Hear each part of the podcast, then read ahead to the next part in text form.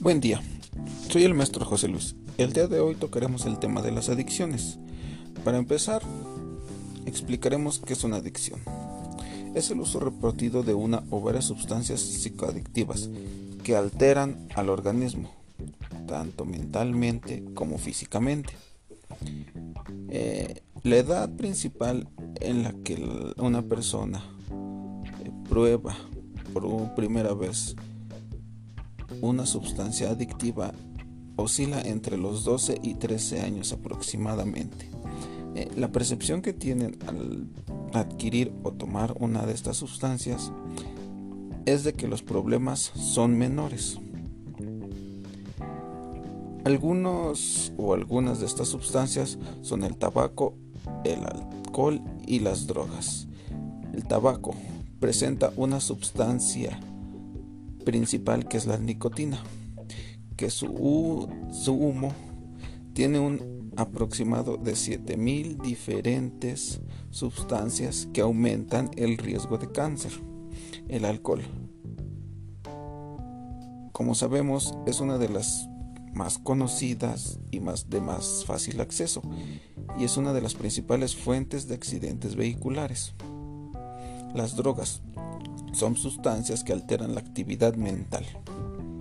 Eh, los amigos son la principal fuente de obtención de las drogas entre los jóvenes y desafortunadamente casi el 90% puede convertirse adicto a estas sustancias.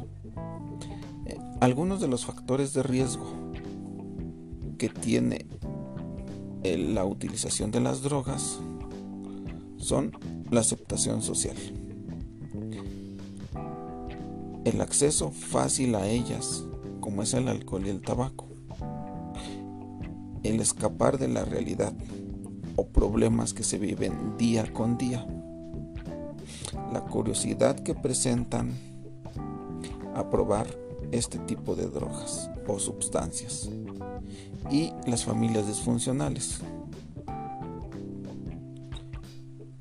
Algunos factores de protección que podemos mencionar son el autoestima. Si el joven presenta una autoestima alta, será mucho menos probable que acepte el probar estas drogas.